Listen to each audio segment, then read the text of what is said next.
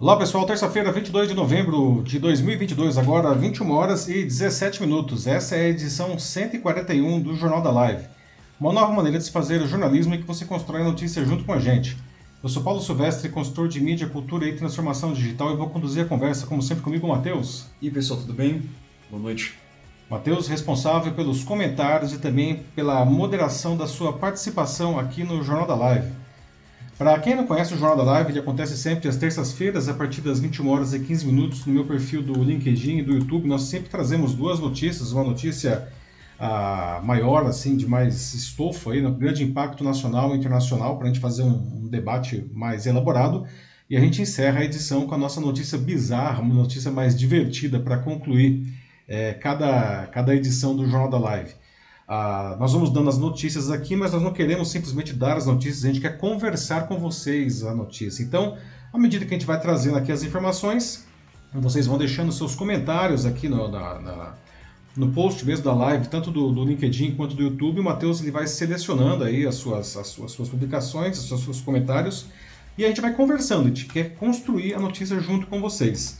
No dia seguinte de manhã, na quarta-feira, o Jornal da Live ele fica também disponível, ah, gravado evidentemente, não como podcast nas principais plataformas do mercado. Você pode escolher a sua plataforma preferida, aí, então tem Spotify, tem Deezer, né, Apple Podcast, Google Podcast. Procure lá pelo meu canal O Macaco Elétrico e aí você pode ver o Jornal da Live também como podcast. Muito bem, pessoal. É, no tema principal da edição de hoje, nós vamos debater sobre o trabalho flexível Será que ele está com os dias contados? Não? Como assim? Veja só. Não? Bom, o mundo profissional ele foi profundamente aí, impactado pela pandemia, não? E mas só com os escritórios já estão reabertos aí há mais de um ano, não? Uma das mudanças que permaneceram da pandemia é a oferta de que muitas empresas têm para os seus funcionários de que eles trabalhem pelo menos alguns dias da semana em casa, não? E aí ganha o trabalhador, não, com enfim um melhor equilíbrio aí entre a sua vida profissional e pessoal, e ganha a empresa também, não, com economia de custos. Tá? Em alguns setores, inclusive, principalmente na área de tecnologia, no pessoal de TI, esse, digamos, benefício é visto como essencial na escolha de um emprego. Tá? Agora, entretanto, apesar de tudo isso, tá, é, observa-se um movimento de muitos gestores de exigir que as suas equipes voltem aos escritórios todos os dias. Isso está criando uma queda de braço aí, não? ah, entre os profissionais, não, ah, é, é, que inclusive relatam que o modelo de trabalho editado, adotado, perdão, é, pode até impactar a sua saúde mental. Não? Enquanto isso, o trabalho apenas online, não, feito em casa, sem às vezes nenhuma empresa, não, seja mas também como autônomo ou também como empregado, não, ele vem se tornando aí a principal fonte de renda para muitas famílias. Então, temos aí um imbróglio, não? Será que o, os dias do trabalho flexível estão chegando ao fim, não?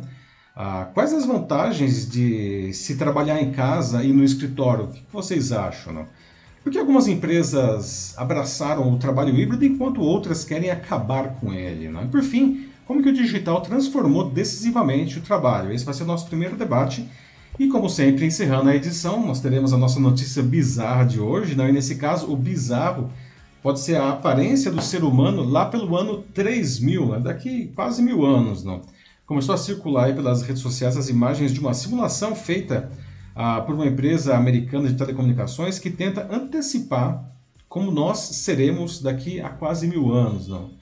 E adiantando aqui, não é nada muito bonito, tá? Se a simulação estiver certa, a gente vai ser curvado, pescoçudo, com as mãos em formato de garra e outras coisas mais. Né? Mas o que causaria essas transformações? Né? E será que isso pode acontecer mesmo? Será que a gente pode, aliás, aprender alguma coisa com, esse, com essa simulação aí? Bom, pessoal, agora sim, então, iniciando a, o nosso debate da edição 141 do, do Jornal da Live, né? e como já foi adiantado, uh, hoje a gente vai começar falando sobre possíveis rumos aí do trabalho híbrido, ou enfim, do trabalho mais flexível, não. O trabalho híbrido é aquele em que os profissionais é, ficam alguns dias da semana no escritório, na sede da empresa, não, e os outros dias da semana eles trabalham em casa, num, num modelo de home office, não. Bom, essa modalidade de trabalho que cresceu e se consolidou aí como opção preferencial de muitos profissionais durante a pandemia, não, ah, está, está, se transformando aí em um, um ponto de atrito entre, entre essas equipes e os seus gestores, não? Tudo porque muitas chefias estão exigindo que seus times voltem aos escritórios de uma maneira definitiva, não? Esse é um fenômeno global, mas também está sendo sentido aqui no Brasil, não? A decisão dos gestores se deve, segundo eles, não, a gente vai trazer algumas pesquisas que vão explicar isso melhor daqui a pouco, não? Há incertezas no cenário uh, internacional e também é um prolongado cenário mais, digamos assim, confortável uh, de baixo contágio da Covid-19, apesar que a gente está tendo aí nas últimas semanas um, um repique aí na, nos contágios. Não. A, a possibilidade de, de ter que voltar ao trabalho uh, presencial está uh, deixando muitos profissionais tensos, principalmente o pessoal da área de TI, que é o pessoal que mais aí se, se adequou ao, ao trabalho híbrido e ao home office. Não. Uh, Para vocês terem uma ideia da, da magnitude disso daí, tá? 8 em cada 10 profissionais desse setor, setor de TI, não, eles disseram que eles trocariam de emprego se fossem obrigados a voltar ao escritório todo dia. 8 em cada 10. Não. Além disso, muitos profissionais acreditam que o modelo de trabalho afeta a sua saúde emocional. Outra pesquisa que eu vou trazer aqui para vocês, tá?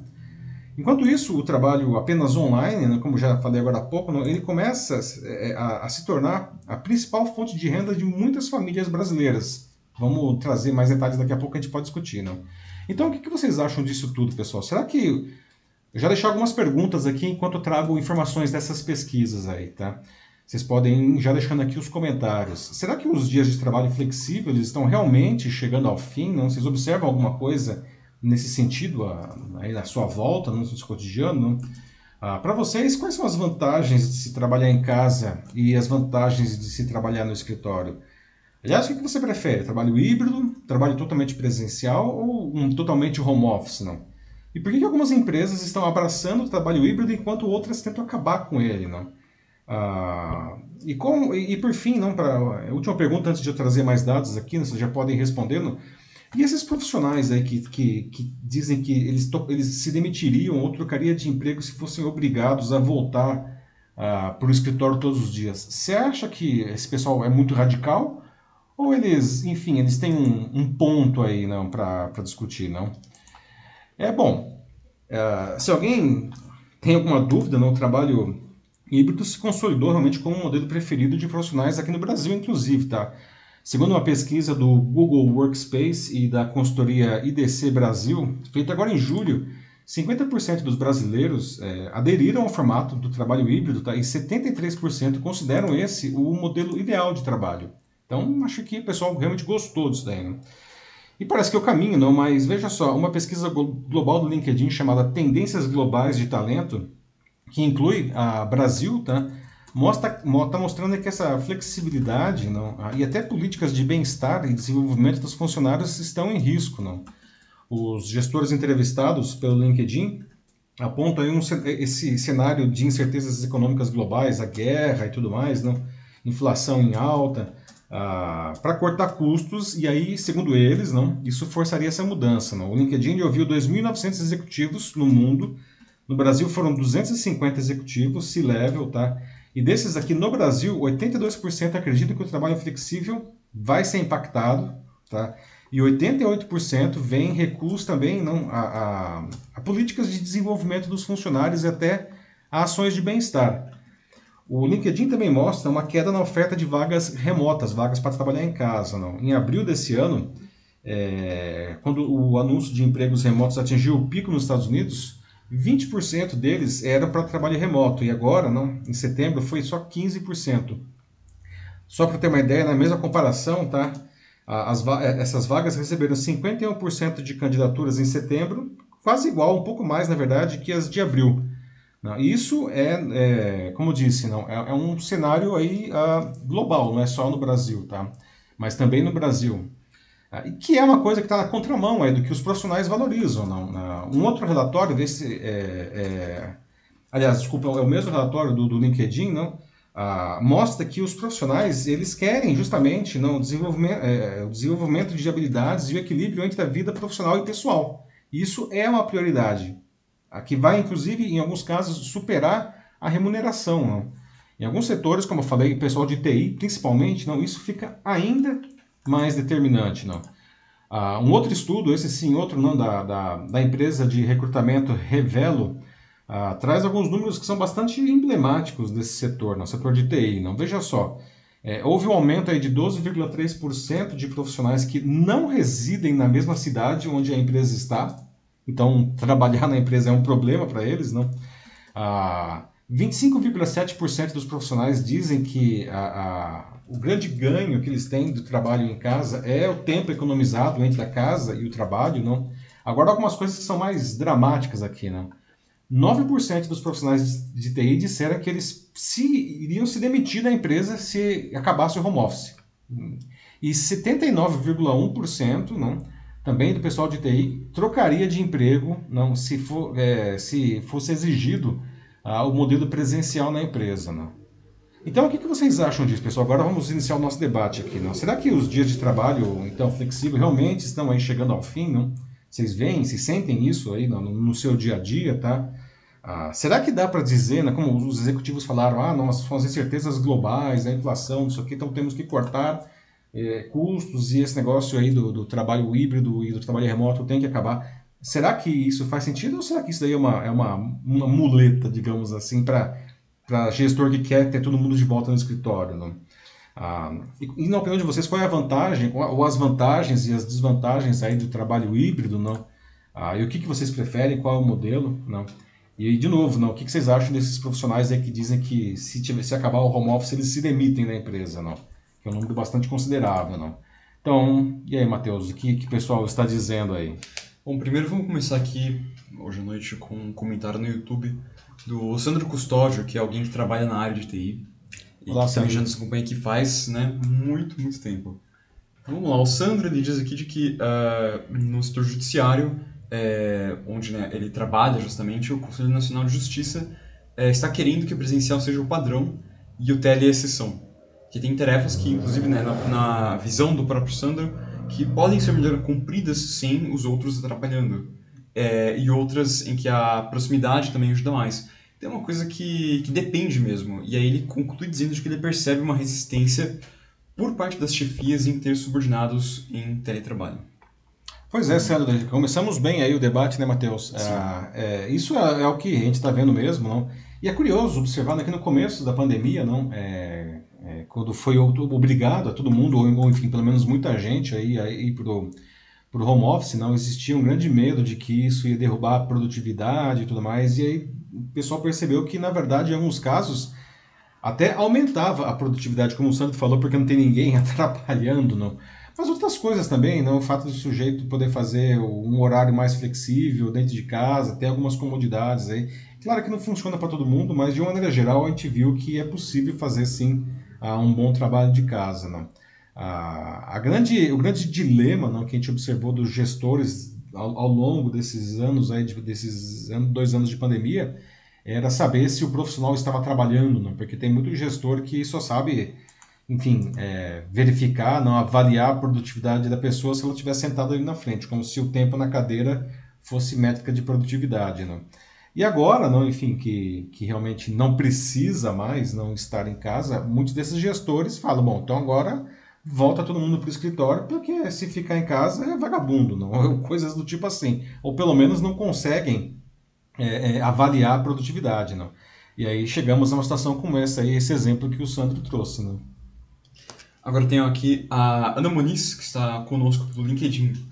Ela diz que com a pandemia a necessidade de trabalhar remotamente é, foi um passo agora que né, nesse momento que a gente tá, que a gente se encontra agora neste momento foi de fato irreversível, porque as pessoas já tiveram um gostinho disso, de como que era esse modelo híbrido, que foi tudo bem, numa época em que isso era necessário por conta da é, da pandemia, né, por si só, mas as pessoas o fato é isso, elas já experimentaram, elas já sabem como é e elas gostaram disso, ao ponto de que a Ana fala que isso é irreversível, as pessoas não querem mais voltar atrás, então tem que ser uma coisa que, na visão dela, tem que ser algo que as chefias têm que estar mais acostumadas agora, elas têm que aceitar de que agora isso vai se tornar uma demanda é, comum vinda dos trabalhadores delas, dos funcionários.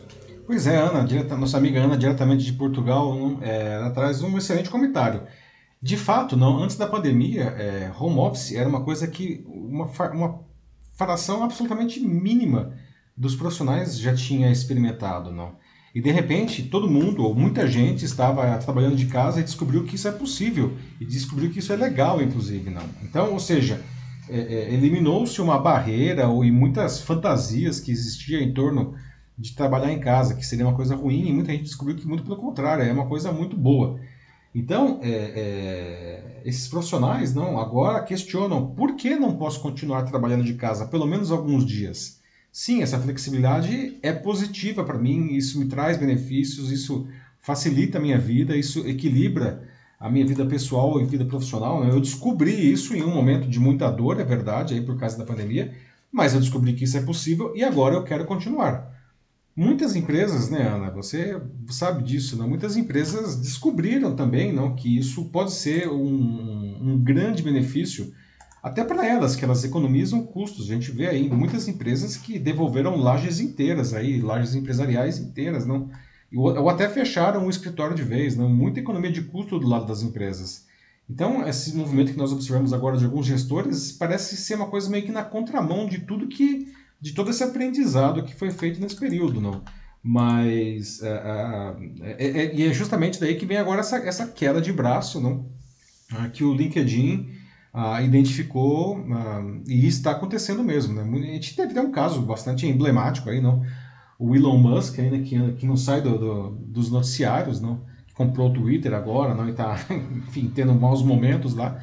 Mas no ano passado mesmo, ele, que também é dono da Tesla né, e da SpaceX, ele disse que os profissionais da Tesla que não voltassem a trabalhar no escritório no ano passado ainda iam ser todos demitidos, não? Porque tinha que, se quem quisesse manter o emprego tinha que voltar para o escritório.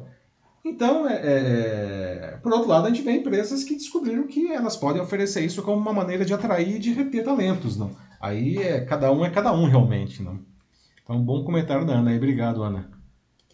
Em seguida, também no LinkedIn, eu tenho o Joaquim Desder Neto, em que ele fala sobre como ele uh, tem certeza de que o home office ele está evoluindo por muitas razões, tanto é, questões econômicas quanto funcionais, e de que isso estaria também até é, desenvolvendo certos talentos profissionais por parte de colaboradores. E então ele fala sobre como você tem uh, profissionais, ele fala, foca aqui mais na área de TI, mas que eles é, estariam sim, na opinião dele, fazendo, é, tendo um desempenho melhor, superior, agora durante o home office. Ele cita aqui é, especificamente criadores de vídeos, né, então editores, uh, criadores de, de games também, enfim, é só para dar realmente alguns exemplos e como realmente o home office ele pode ser benéfico para para certas áreas para executarem de uhum. o seu trabalho. É algo que é muito parecido com o que o que o Sandro disse, né? Algumas funções são melhores, são melhor cumpridas quando não tem ninguém atrapalhando. É isso mesmo. É. Pois é, Joaquim, correto, muito correto aí o comentário, não? E as pessoas estão aprendendo, nós, nós inclusive mais para frente a gente vai trazer mais alguns dados aqui, não? As pessoas estão até, eu diria, reaprendendo a sua profissão é, para fazer isso em um ambiente remoto, não, o que não quer dizer que você esteja completamente isolado do seu time, não. É, as pessoas continuam interagindo, claro que de outra forma, não. Claro que existem algumas perdas aí que são inegáveis, não. A questão da presencialidade, não estar no, todo mundo junto, isso, isso favorece algumas trocas que acabam se perdendo quando você está só no ambiente remoto. É por isso que muita gente acha que o híbrido não é o ideal mesmo. Então, ou seja, essas trocas elas continuariam acontecendo, sensação de pertencimento do, da equipe ou da empresa, não continuaria acontecendo nesses dias no escritório, mas ah, outras atividades que acabam sendo feitas de uma maneira mais individual e realmente existem atividades como você falou, como o Sandro trouxe também, como a Ana falou, que, que são é, bastante individuais na maior parte do seu tempo, que elas acabam, em, em alguns casos, até sendo mais produtivas não?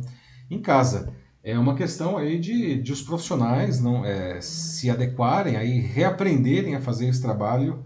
Já reaprenderam, né? A essa altura, né, Matheus? Já é. reaprenderam.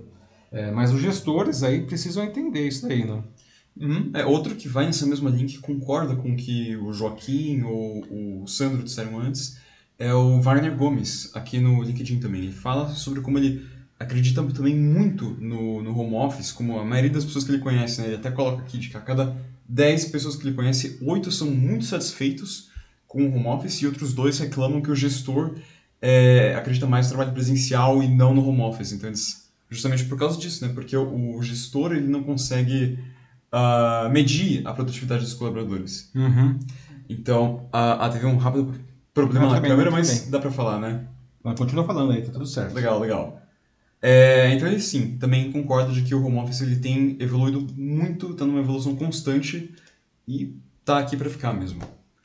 É, é, pois é, não, exatamente. O que a gente observa não é que parece que os profissionais aí não eles é, eles reaprenderam a fazer o seu trabalho nessa nova realidade e infelizmente alguns gestores não reaprenderam a ser gestores não É. é, nesse período não. Então a, a- é um trabalho não é, a gente não pode esperar aí uma nova geração de gestores sair das faculdades não é, mesmo porque o sujeito para ele chegar a ser gestor ele tem que percorrer um caminho Vai ainda levar depois que sai ainda. da faculdade. né? Ah, o que a gente precisa, não, é, é talvez até um trabalho aí, não? Aí o Wagner, o que que você acha disso também, não? É, de que as próprias empresas, o pessoal de recursos humanos das empresas, auxiliem esses gestores, não? É, é, na, na sua função, não, na sua função essencial de gerir pessoas. Não, o gestor é aquele cara que justamente traz benefícios para a empresa com o trabalho de terceiros, não.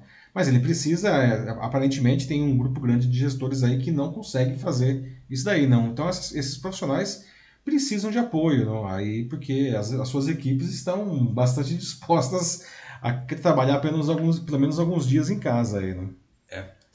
É, outra coisa que vale é, ressaltar aqui, que também, tanto para o home office quanto para o presencial, você tem é, prós e contras. Uhum. Até bem, bem evidentes, eu diria.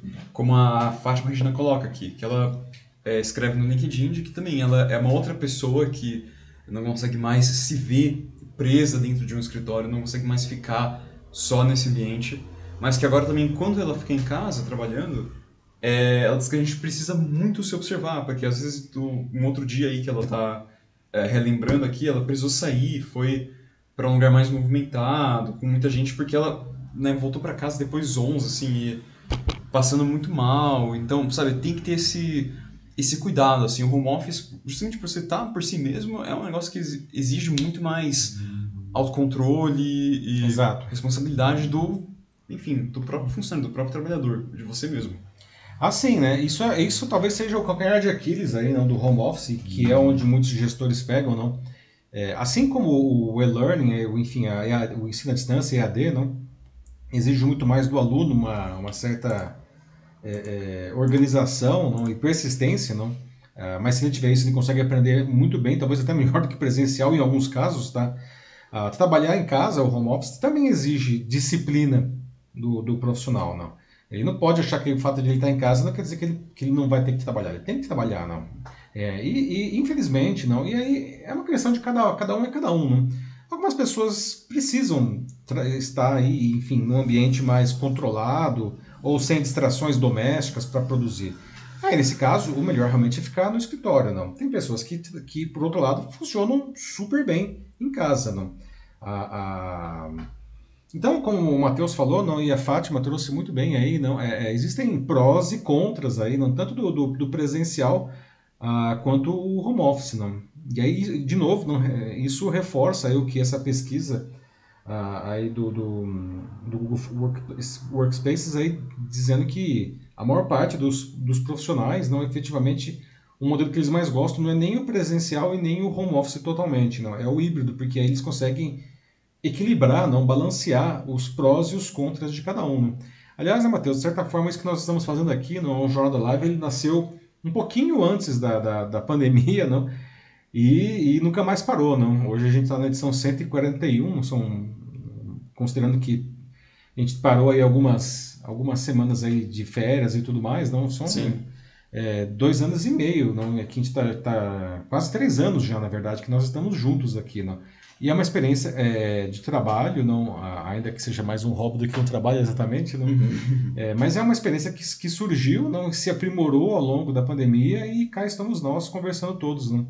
Aliás, obrigado por todo mundo que nos acompanha regularmente, não? E também aos que, os que estão chegando aí. Ah, por fim, acho que um, para falar de um pró do presencial, que para variar um pouco, né? Aham. que o próprio Sandro traz aqui no YouTube. Ele fala sobre como a hora do cafezinho não tem igual no presencial, né? Essa É parte verdade. social é muito mais forte. Assim, tem nem comparação. que é a sensação de pertencimento, né? Uma É. das críticas que muitos profissionais, inclusive, faziam no auge da pandemia, que estava todo mundo trancado em casa todos os dias mesmo, era a sensação de que você não fazia parte da empresa ou você não fazia parte da equipe, não. Porque você não tinha esse contato com as pessoas. Você, muita gente foi contratada e às vezes até foi demitido durante a pandemia. Entrou e saiu da empresa sem conhecer as pessoas. Isso é uma sensação esquisita, não? Então, como o Sandro falou, não, a hora do cafezinho, a hora do almoço, ou mesmo, enfim, trocas de você ir na mesa do lado e fazer perguntas, não? São coisas muito ricas, não? Isso, sem dúvida nenhuma, se perde quando você trabalha só em casa, não? Então, de novo, não, talvez o híbrido aí seja o, o caminho a se seguir, não? Agora podemos ir para o próximo. Podemos seguir então o próximo aqui? Então vamos lá, pessoal. Queria trazer aqui um outro ponto agora, né?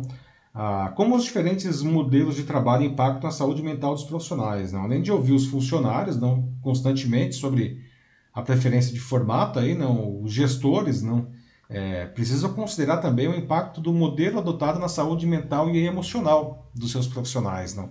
Outra pesquisa, não, hoje muitas pesquisas aqui, não, essa da Conexa, não, ah, que presta, é uma empresa que presta serviços aí a, a, a operadoras de saúde e, e a outras empresas, mostra que 32% dos profissionais sentem que o modelo de trabalho afeta a saúde emocional deles. Não? E desses, 50% estão no presencial total, 29% estão no híbrido e 21% estão no home office. Não? E para metade, a modalidade que atuam é, não causa interferência. A relação entre os modelos de trabalho e as condições emocionais não é uma unanimidade, tá? Mas tem aí, aparece não, nos últimos dois anos, isso de novo, a questão da pandemia, que como a Ana colocou, não mudou tudo, não? É, tá, fez a gente repensar isso daí, né? Que o home office que antes, como a gente estava falando agora há pouco, não era muito raro, não? Como a Ana mesmo colocou agora, todo mundo percebeu que, que é possível em muitos casos, não? Então aquela desconfiança inicial desapareceu. E aí os especialistas na área de saúde mental não sugerem que por causa da experiência de home office na pandemia, não, os trabalhadores passaram a olhar não, para a relação de trabalho de uma maneira diferente, exatamente o que a Ana falou agora há pouco, não. E aí eles perceberam não, que poxa vida é, é possível não para equilibrar e melhorar o equilíbrio entre a vida pessoal e profissional, não. Mas aí vem o estresse, não. E veja só como são as coisas, não. Há dois anos, quando a gente entrou é, no home office forçado, isso causou um estresse enorme, porque ninguém sabia fazer isso. Não? Então teve estresse de não poder sair de casa, teve estresse de mudar a maneira de trabalhar, de se adaptar a novas ferramentas, e hoje a gente usa Teams, uh, Zoom né, e tudo mais, com o pé nas costas. Não? E agora, os profissionais que estão sendo obrigados a voltar para o escritório relatam que também estão se sentindo estressados. Né? Então, veja só, não foi, teve um estresse na hora de ir para o home office, teve um estresse agora de sair do home office de uma maneira é, forçada, não. A pesquisa aí da Conexa mostra, por exemplo, não, é, sinais de é, e sintomas de ansiedade, não. É, hoje os profissionais, 65% dos profissionais apresentam sintomas de ansiedade, não. É, era 25% no ano passado. No ano passado, não estou falando de pré-pandemia, né, quando estava tudo mais ou menos já é, equilibrado de novo. Né? Então subiu de 25% para 65% dos profissionais com sintomas de, de ansiedade. Né? Ah, e aí, a outra pesquisa, mais uma pesquisa, essa da consultoria Robert Half, né? ah, que entrevistou mais de mil profissionais no Brasil, tá? Reforça esses dados aí da, da Conexa. Segundo a Robert Half, né? 39% dos colaboradores buscariam um novo emprego se a empresa atual não oferecesse pelo menos uma alternativa parcial de remoto, ou seja, o híbrido. Não. 77% acha que ainda o home office é mais um modelo de trabalho do que um benefício, né? E essa mesma proporção indica o formato híbrido como a melhor opção. Né? Então, veja só, não. A gente volta né, na, na, nas pesquisas anteriores, não, o, como que isso se reforça. Não? Ah, então, é, mais, algumas, mais umas perguntas agora para a gente debater aqui. Não? O que, que vocês acham disso daí, não, dessa questão do impacto da saúde mental não, pelo modelo de, de trabalho que você adota? Não? Como que foi para vocês quando vocês tiveram que se adaptar ao home office? Não? Quem teve que passar por isso, pelo menos lá no início da pandemia? Não? Se você, enfim, que tipo de estresse, qual é o nível de estresse que isso gerou vocês? E agora, se vocês estão sendo obrigados a voltar, voltar total ou parcialmente aos escritórios, é, isso está gerando estresse para vocês também, não? Ah, e o que a gente poderia fazer para minimizar esse estresse todo, não? Bom, para começar aqui eu tenho o Wagner Gomes mais uma vez no LinkedIn, que ele também é, exalta aqui por um momento o trabalho presencial, dizendo de que sim, ele é muito importante também. É, e ele conta um caso dele, que ele conta sobre como ele já vivenciou é, em um atendimento com suporte técnico, que mesmo tentando resolver o problema remotamente, teve que ir ao cliente para um atendimento presencial e ele acabou aprendendo com toda a situação. Então, o contato é muito importante. E também, assim, assim, bem verdade, assim, o que o Wagner está falando. Eu mesmo já passei por um caso parecido no, no trabalho, assim, que precisei de um, um, apoio técnico com o equipamento da empresa. E, claro, eu estava tava em casa, então eu precisei de ajuda, é, enfim, à distância. E foi muito mais complicado descobrir qual era o problema. Assim, justamente para conversar com o técnico, ver o que poderia ser, ser feito ou o que eu já fiz é, era, era muito mais difícil. Quando eu ficava pensando, caraca, nossa, se fosse no presencial, era só eu levar ali, né, tipo, na, no meu canto, né, no, pro computador, ele veria ali na hora e, e pronto. Já assim, resolveria, né? Muito mais tranquilo. Uhum. É, então, é um, é um excelente exemplo de que o Sim. Wagner traz, não, de que algumas coisas realmente é, não funcionam tão bem, pelo menos, não ah, remotamente, não, enquanto outras funcionam perfeitamente bem, não. É, sim. Uh, agora tem um, um, comentário que acabou de chegar aqui fresquinho no LinkedIn, que é do Márcio Marques da Silva.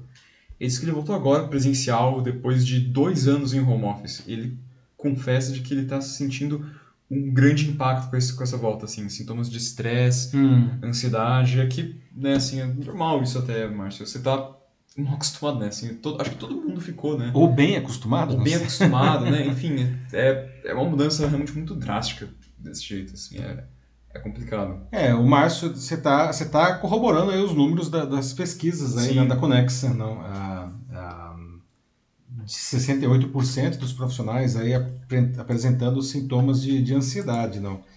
É, porque como a gente até falou no primeiro bloco, não, realmente, a, é, quando a gente descobriu que o home office era, era possível, e mais do que possível, ele era até interessante em muitos casos, não?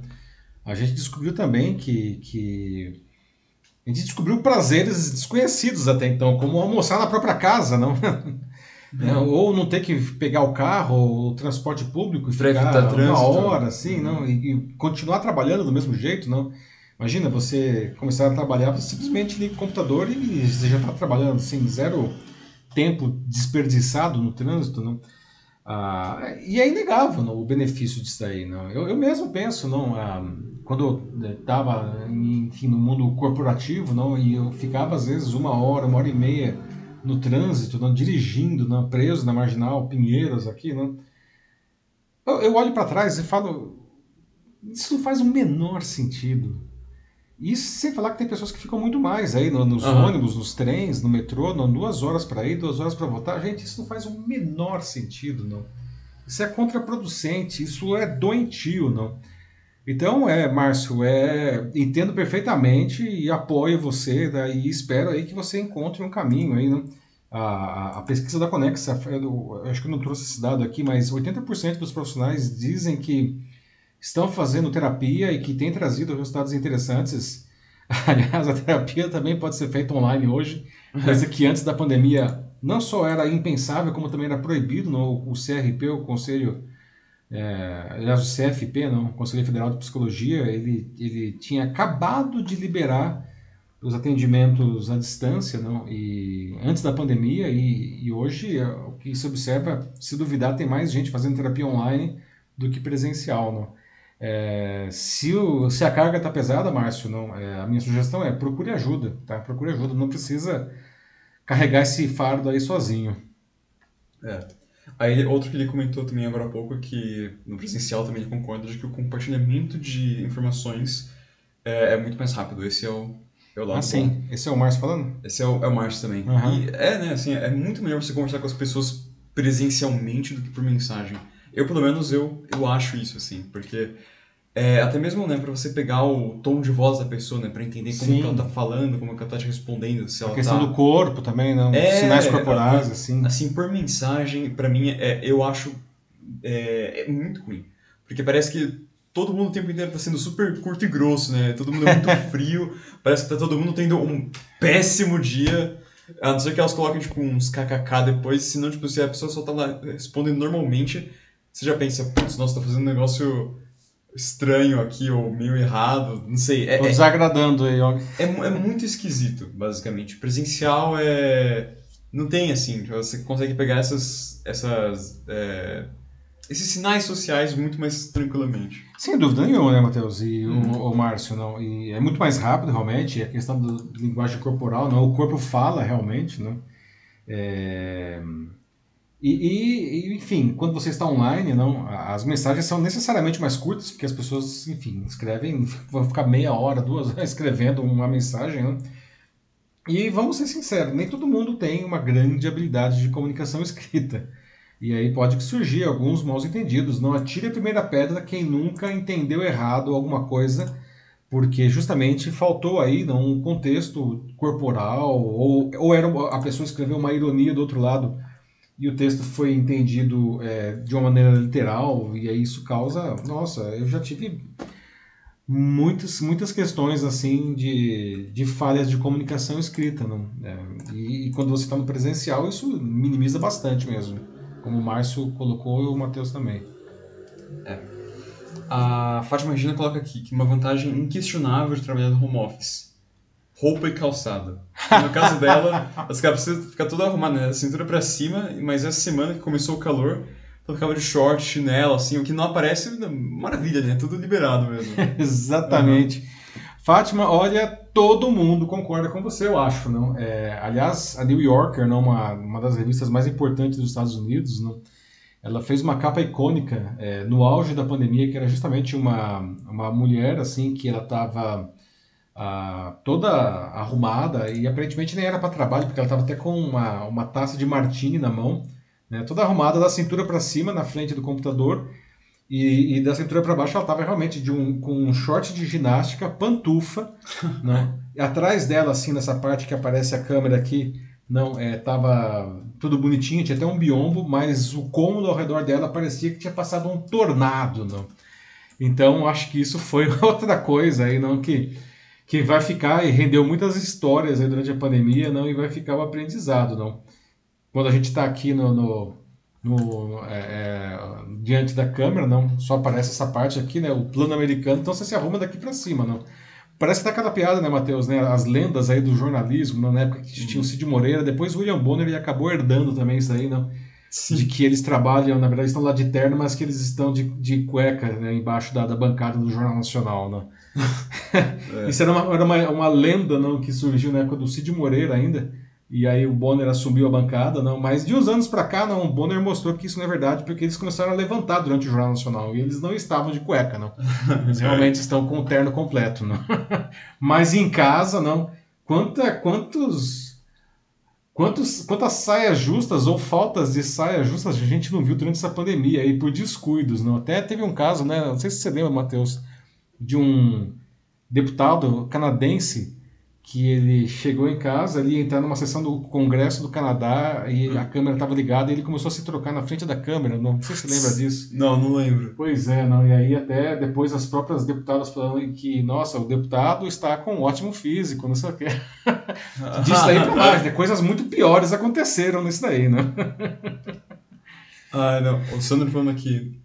É, andando de roupa íntima em reuniões sérias, tudo bem, é. O, o cara do Canadá não teve essa sorte também. É.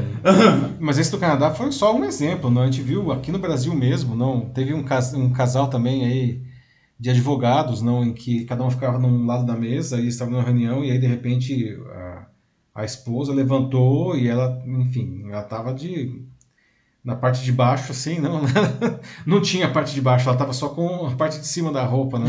E aí apareceu na câmera do marido, né? Então, quer dizer, no meio da reunião do escritório né, de direito lá. De, bom. É, então nunca sabe mesmo. Nunca se sabe, né? Aprendizados, espero que as pessoas tenham aprendido depois disso daí tudo, não? Uhum.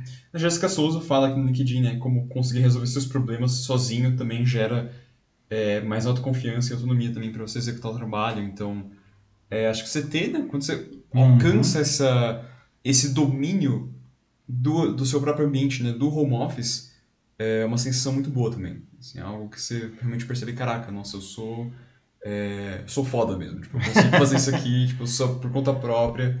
E é, é, bem legal mesmo, assim. É uma. Por isso que é uma experiência mesmo. É uma experiência bem legal e importante até. É, pois é, excelente comentário da Jéssica. Eu acho que isso se conecta com o que. Eu acho que foi a Fátima que disse antes, né, Matheus? A questão da, da autonomia. Né? A Jéssica falou de autonomia. E a, e, a, e a Fátima tinha falado da necessidade de você ter um autocontrole aí, não uma, uma, uma disciplina para você fazer Sim. o seu trabalho. Não? E de fato, você enfim, você tem o seu trabalho, você tem que fazer as suas entregas, você está conversando com o seu chefe, com os seus colegas, mas na real, na real, você está sozinho ali, não? E você tem que se virar em muitas coisas, não? E, e, e, nessas daí, não, a gente aprendeu a fazer muitas tarefas que talvez em outros, em uma situação presencial a gente ficaria de fora, não? Sem falar na questão de que agora todo mundo é o mestre do Teams, o mestre do Zoom, né, o mestre do Google Meet, não, novas habilidades, não? a gente aprendeu a, a, trabalhar com outros softwares, softwares de produtividade, não, enfim. Aprendemos novas habilidades mesmo, ganhamos novas autonomias, aí, realmente, como a Jéssica e o Matheus falaram aí, né? Bom, acho que dá para seguir Seguimos adiante. Então, o último bloco aqui desse nosso debate, pessoal, queria trazer aqui um último ponto para encerrar, então, né? Ah, muita gente já vinha fazendo trabalhos totalmente online antes da pandemia, não? E claro, com a pandemia isso aumentou muito, tá? Assim, eu falo trabalho online, é trabalho que não existe presencial. Não. São coisas, como todo tipo de trabalho intelectual, vendas de produtos em redes sociais. Não. Quem nunca vendeu nada nas redes? Quer dizer, muita gente não vendeu, mas enfim, a gente viu na pandemia um monte de gente começando a vender todo tipo de coisa nas redes sociais, no Instagram. Instagram virou uma baita de uma plataforma de e-commerce de repente, não? ou em plataformas de e-commerce mesmo, Amazon, Mercado Livre e outros aí, não? A, a, prestando serviços de diferentes naturezas, que aliás alguns que até eram presenciais, hoje nós temos, por exemplo, secretariado remoto, só para ficar no exemplo, não? É, atendimentos online, a gente está falando dos psicólogos, mas hoje a gente tem tele, é, é telemedicina também, não? Ah, aulas online, mentorias, enfim, um monte de coisas que hoje são feitas efetivamente online. Né? Ah, só que, assim, é, é, se antes da pandemia isso era para muita gente um bico, não, um complemento de renda, né? agora para muitas famílias, inclusive no Brasil, tá, isso se tornou a principal fonte de renda. Tá? A gente vê, inclusive, profissionais muito experientes que decidiram mudar, né? abandonaram as maneiras mais, digamos assim, convencionais não, de trabalhar para se dedicar a atividades que acontecem apenas de forma online. Não. Muita gente até mesmo descobriu que, que pode ter clientes literalmente no mundo inteiro. Sem falar não, no, nos nômades digitais, não. São pessoas que ficam viajando pelo mundo e continuam prestando seu serviço. Não.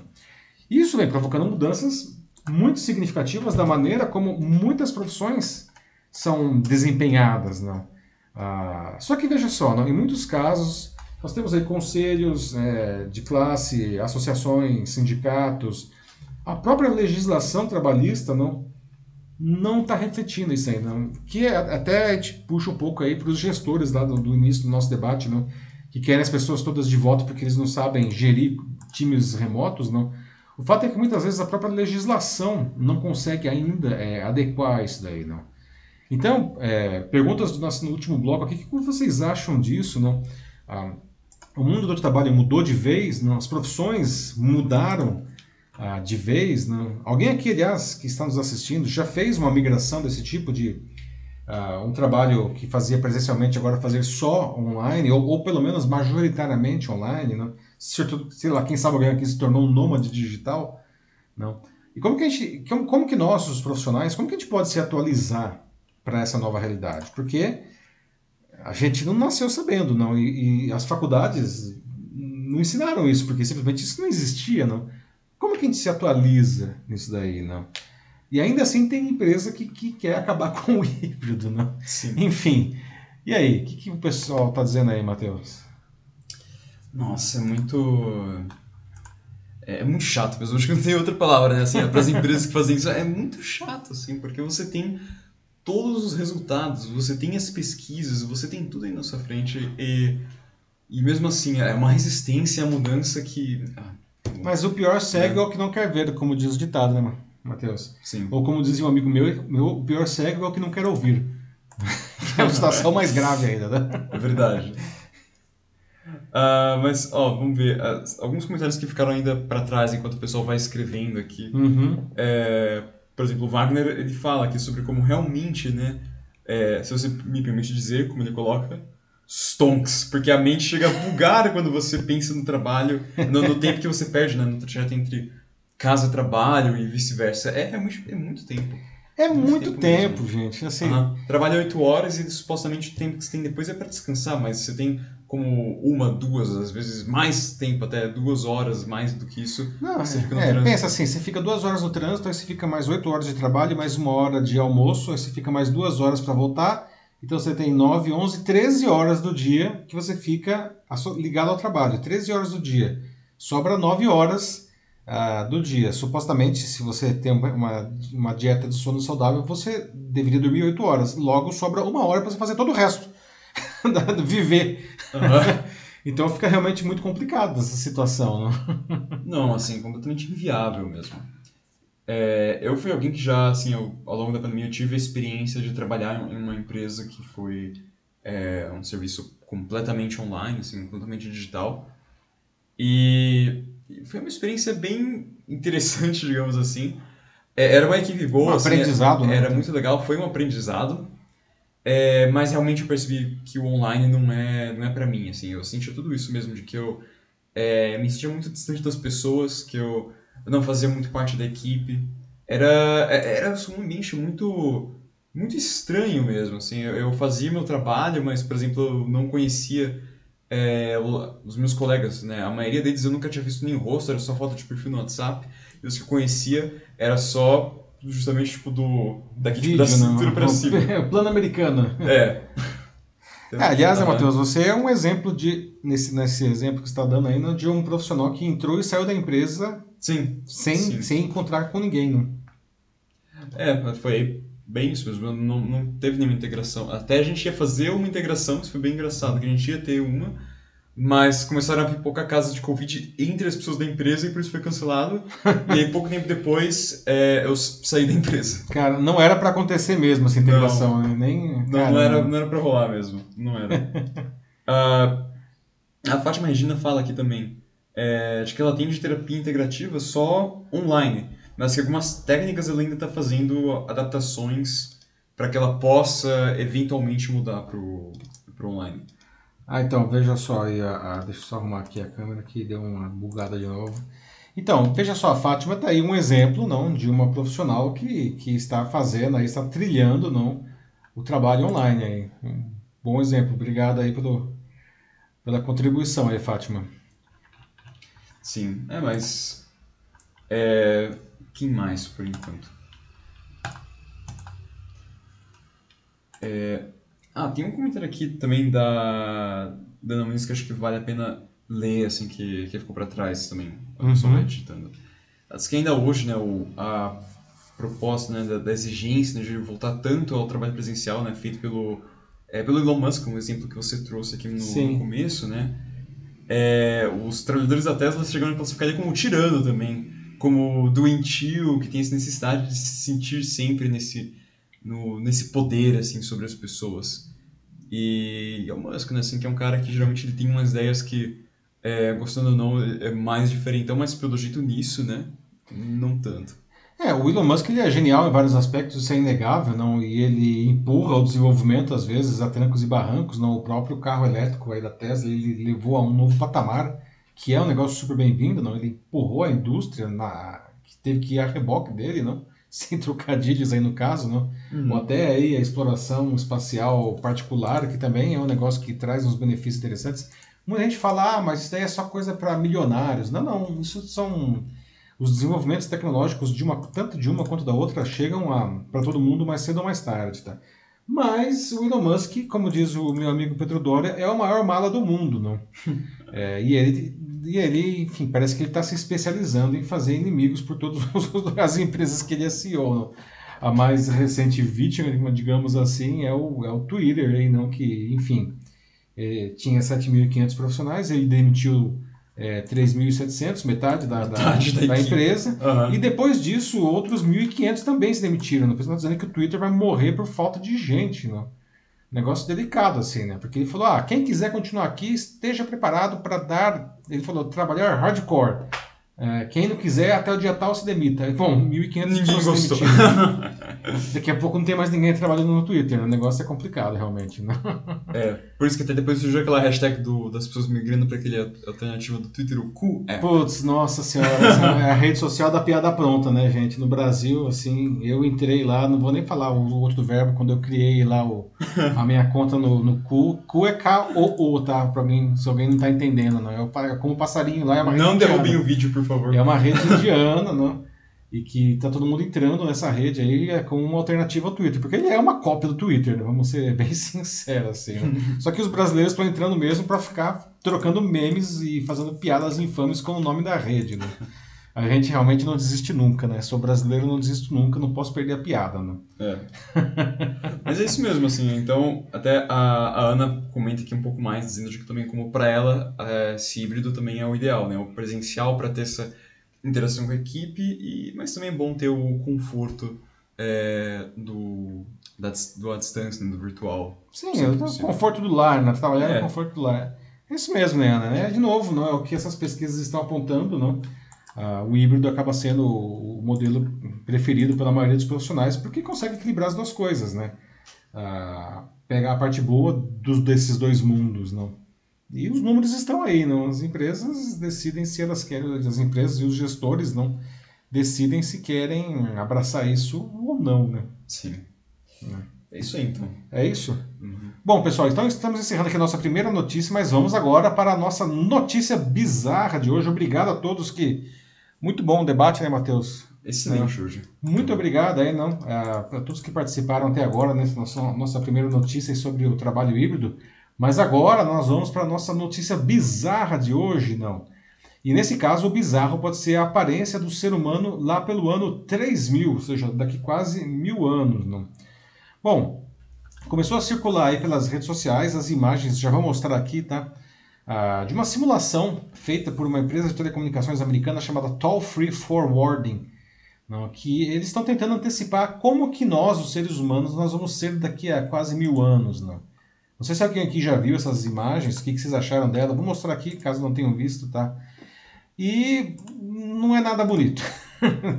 se essa simulação tiver certa, a gente vai ser curvado, né? a gente vai ser pescoçudo e a nossa mão vai ter um formato de garra. Não. Nada muito animador, né, Matheus? Enfim, Infelizmente. alguém aqui não acha que, é, que o cotidiano e o sedentarismo pode, sei lá, estar encurvando as nossas costas? Ou uma escoliose básica, assim? Não? O que que vocês acham disso aí? Não? Mas e essa história do pescoço comprido, não? E as mãos em forma de garra? De onde que viriam essas coisas, né? Ah, será que isso pode acontecer mesmo? Não? Então veja só aqui, né? Vou pegar aqui uma imagem da pessoa. Olha só, dá para ver aí, né? tem vários, tem quatro takes aí não, a, na- no lado esquerdo, não de frente, de trás, dá para ver realmente meio corcunda, assim, a mão em forma de garra, não? E aí embaixo à direita tem uma questão dos olhos, porque segundo essa simulação, não, ainda por cima a gente vai desenvolver um segundo par de pálpebras, não, tipo gato assim, não, que tem dois pálpebras internas e externas. O que vocês acham disso daí? Né? Uma coisa bonita, né? Ou é feia? Meu Deus. Ou é prático, enfim, né? isso é uma adaptação da natureza aí, não? Bom, segundo os autores da simulação, não, essas transformações seriam o resultado do impacto da tecnologia no nosso corpo. Inclusive essa moça aí, não, ela tem até nome, ela chama Mindy. né? É. É, segundo os autores do estudo aí, não, eles explicaram que lá pelo ano 3000 o ser humano vai ter isso, né? Costa curvada, pescoço mais comprido que hoje, né? É, por causa do uso excessivo de aparelhos digitais, não? Essa mão em garra aí seria por causa de digitar no celular, não? E essa segunda pálpebra aí, não, interna, ela seria para proteger os nossos, os nossos olhos contra a iluminação dos dispositivos eletrônicos, não?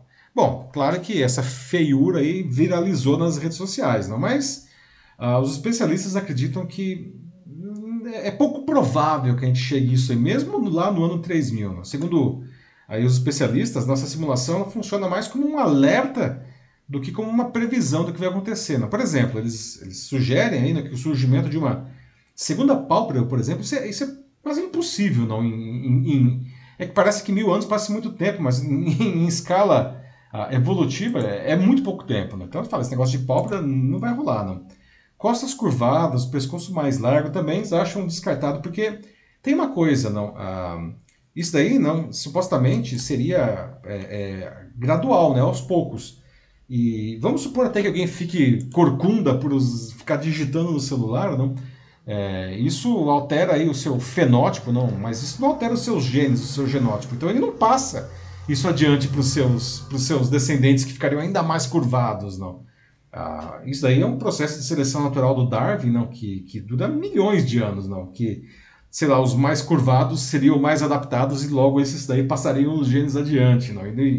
Enfim, é, é uma questão de uma mutação, na verdade, não, não é mais simplesmente, ah, nossa, eu fico muito assim, então agora eu, meus genes meus são, de, são, de, são de curvados, né? Então, os especialistas falam, não é, não é assim que funciona, né? Ah, agora, claro, né, tem algumas é, é, é coisas que os, os mesmos especialistas falam, mas a mídia aí, não, ela pode é, é, dar algumas dicas não para nossa saúde. Não? Por exemplo, o uso do smartphone em excesso pode sim trazer problemas para a coluna cervical, não? A posição comum de usar o celular, que é aquela coisa que você fica assim, não? Isso daí, não, você está forçando não, a musculatura cervical, não? Que, aliás, há um estresse prolongado, não? O pessoal fala que o ideal aqui é esquisito, mas enfim, o ideal seria você usar o celular assim, ó. Né? Ou seja, na mesma altura dos olhos, assim, para que justamente você não, não tenha que dobrar o pescoço, né? É que, é, mas enfim, no final das contas, por que não, né? Parece meio snob assim, mas é muito melhor para a saúde, né? Colocar o celular assim na, na altura dos olhos, né?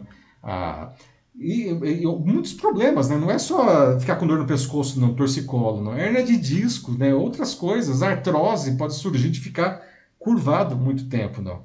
A digitação também, o pessoal que digita só com, com o polegar, isso pode causar aí uma, uma tendinite, não? Ah, no, no, é, no, no, polegar. Né? Então o pessoal fala que, primeiro, não digite tanto, mas prefira aquele outro método lá que você vai deslizando só assim, para não ficar fazendo esse movimento, não, que é o swipe, que é só aquilo lá é menos menos agressivo, tá? E, aliás, tem até um nome, né? descobri, não, é, chama risartrose, que é essa artrose aí do, do da articulação do, do polegar e tem muita gente que, que tem essa risartrose, assim como tem a tendinite, não? Aqui no túnel do carpo do, do pulso, não para quem fica digitando muito tempo no, no teclado também tem que evitar. Não? No final das contas, o que a gente precisa fazer, todos os especialistas dizem isso daí, não? Seja no celular, seja no computador, não? É fazer pausas de vez em quando. Parar de digitar, levantar, fazer uns alongamentos. A questão dos olhos também, não? É, é, é, lubrificar, não? Porque quando você fica muito tempo na tela, não, você para de piscar, né? então precisa lubrificar isso daí, não? Então, assim, é, a Mindy, aí não, essa simulação, vou colocar de novo aqui a Mindy, não. É, que fofa, não. A Mindy, é, enfim, é pouco provável que a gente chegue nisso daí, não. Mas é, ela pelo menos serve aí, não, como para um, alguns alertas, não. Ah, aí uma coisa que é interessante, quando eu estava lendo essa notícia, não, eu lembrei, não sei se alguém aqui já leu o livro ou assistiu ao filme chamado A Máquina do Tempo. O livro é do H.G. Wells. Se não viram, olha, eu recomendo, tá? Bom, H.G. Wells, tudo que o cara escreveu é sensacional, né? Ele realmente é um sujeito, final do século XIX, início do século XX, o cara escrevia ficção científica que, que vale até hoje, não? Sem querer dar spoiler, mas já dando, não? O protagonista do livro e do filme, ele cria uma máquina do tempo, né? E aí, enfim, em um determinado momento, ele, ele avança um pouquinho além da conta. Né? Ele vai até o ano de 802.701 depois de Cristo, não? Bem, bem, Nossa. bem, bem, bem depois mesmo da Mindy, não? Teve várias eras glaciais, tudo assim, não? E aí aconteceu um negócio bizarro, não? Porque o ser humano, ele, ele evolu... no livro e no filme, ele evoluiu para duas espécies distintas, não? Tinha os Eloys, não sei se tem algum Eloy assistindo a gente aqui, tá, eu, eu, HG, reclama com o HG Wells, que usou seu nome aí. Mas enfim, os Eloys, eles se pareciam fisicamente com a gente, só que eles eram uma coisa meio selvagem, assim, né? Eles eram inocentes, é tipo um bom selvagem, né?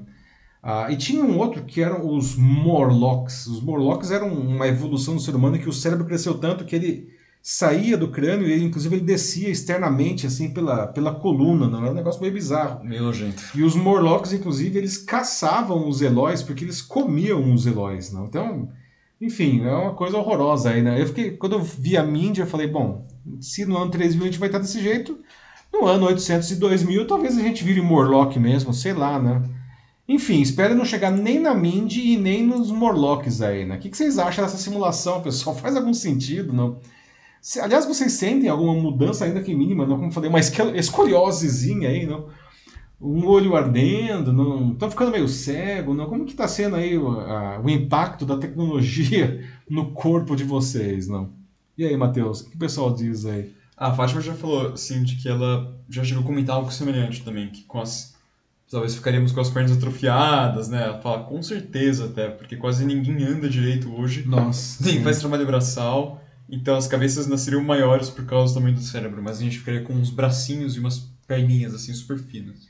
Ou então, né, Fátima, outra coisa que pode crescer muito aí é a barriga, né?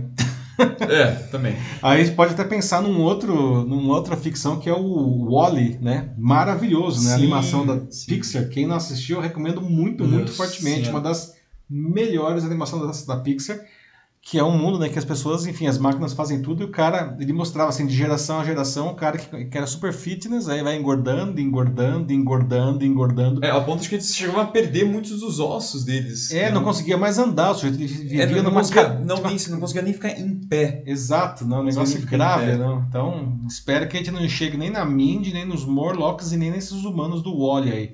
Mas esses humanos do Wally eu acho que é o mais fácil da gente chegar, viu? Nem precisa demorar muito. É verdade. Que, aliás, nas últimas décadas aí é fácil notar, inclusive no Brasil, não, o ganho de peso médio da população, né? O Sandro Custódio fala, né, de que também ele comenta isso, de que pra quem conhece a evolução, né, mil anos é, é muito pouco, não daria mais Tipo, pra mudar lo- mesmo. Logo, Assim. logo ali. É tipo, ah, já é da, daqui um segundo, puf, assim, acabou. Mas é, fala que, claro, tudo bem, ainda é, é um alerta, porque o que dá pra dizer é que sim, né, que a tecnologia vai é, até lá, sim, mudar e muito os nossos cérebros. Então, né, com Ah. realidade aumentada, touchless, enfim, vai, isso tudo vai substituir os smartphones eventualmente. Ah, sim. E isso é pra já, né? Assim, a questão. Sim. A gente tá falando Aham. muito de metaverso. Agora, ontem mesmo eu gravei ah, meu vídeo de segunda-feira, eu tava falando sobre o metaverso, o que, que tá faltando para o metaverso virar, não? quais os benefícios e os riscos dele, né? O Sandro tá trazendo aí. O nosso cérebro ele já está sendo transformado. Vi um estudo de uma moça que eu, eu, lembro o nome dela porque, enfim, eu uso em aulas, né, chamada Betsy Sparrow, da Universidade de Colômbia. Ela fez um estudo em 2011, se eu não me engano, muito interessante, que ela fez ah, mudanças cognitivas não, e mudanças fisiológicas do nosso cérebro por causa do Google. Não. Ela conseguiu comprovar lá no estudo dela que por conta de que hoje a gente tem acesso ao buscador, principalmente graças ao celular, em qualquer lugar que a gente está, a gente usa, não? É, a gente hoje a gente decora muito menos coisas. Né? Em compensação, a gente se transformou em exímios buscadores. A gente, eu não estou falando de buscador só de Google, tá? A gente, a gente cria estratégias para encontrar as coisas em qualquer cenário, não? Ah, é uma mudança cognitiva importantíssima, não? Ah, no nosso cérebro em pouquíssimo tempo por causa do, do Google. Não? Faço até uma pergunta aqui para vocês, pra vocês entenderem, não? Se eu perguntasse para vocês há 15 anos quantos números de telefone vocês sabiam de cabeça, provavelmente vocês saberiam 20, 30 números, talvez até mais. Quantos números de telefone vocês sabem de cabeça hoje? Não. Cinco? E olhe lá, não, por quê? Porque a gente não precisa mais decorar essa informação, ela está disponível aqui no smartphone, né? Então, é uma mudança. a gente não está mais burro, tá? mas o nosso cérebro se transformou, né? A gente tá, liberou espaço para outras habilidades aí, né? É, o Wagner Gomes também fala de que ele não acredita que ficaremos assim, até porque nós estamos vivendo em uma geração de saúde. As pessoas estão tentando cada vez é, mais viver melhor e se distanciar do sedentarismo. E, ah, não sei, acho que sim não, né? Assim, Eu acho que tá depende, numa né? saúde Eu meio- acho que tem pessoas Aham, que sim, sim. felizmente, muita gente correndo, muita gente andando de bicicleta, muita gente na academia, muita gente nada. Então, acho que não dá pra dizer que é um, que é um absoluto mesmo. É, tipo, tá bem meio meio, eu acho, eu diria. É. Mas que- pelo menos Aham. existe, existe consciência e existe informação, né, Matheus? Isso é bom, De quem é. que é mesmo? Desculpa a informação. Esse Ah. foi do Wagner. Wagner, é isso mesmo. Aham. Pelo menos existe informação. Porque eu acho que há, sei lá, 30 anos, não precisa nem ir muito atrás, não, não tinha nem informação. Agora, pelo menos, informação a gente tem, né? Cada um decide se adota ou não. Exato. Bom, é, é isso aí, então. É isso? Muito bem, então. Olha só, agora aqui 10 horas e 22 minutos, aí, um pouco mais de uma hora de Jornal da Live. Obrigado aí a todos que participaram, tá? A edição 141 do Jornal da Live está chegando ao final. Terça-feira que vem, a partir das 9h15 da noite, estaremos de volta com a edição 142. Obrigado a todos que deixaram seus comentários, aí, muito bons os debates. Tá? Ah, e mesmo que se desculpa se a gente não conseguiu ler todos os comentários, às vezes não dá, até por uma questão de tempo, mas todos eles são lidos depois, eu leio todos os comentários. Tá? Mesmo se você estiver vendo a versão gravada aqui, você pode deixar o comentário que ele vai ser lido. Então, obrigado aí, não, a gente se vê na semana que vem. Bom resto de semana, se cuidem e até terça que vem. Chame os amigos, pessoal. Um grande abraço para todos. Tchau, tchau. É isso aí, pessoal. Muito obrigado é, por mais uma noite aqui com a gente e espero que tenham gostado. Chamem os amigos, família, enfim, é, quem quiser, curtam e é, é isso. Um bom resto de semana e até. Tchau, tchau.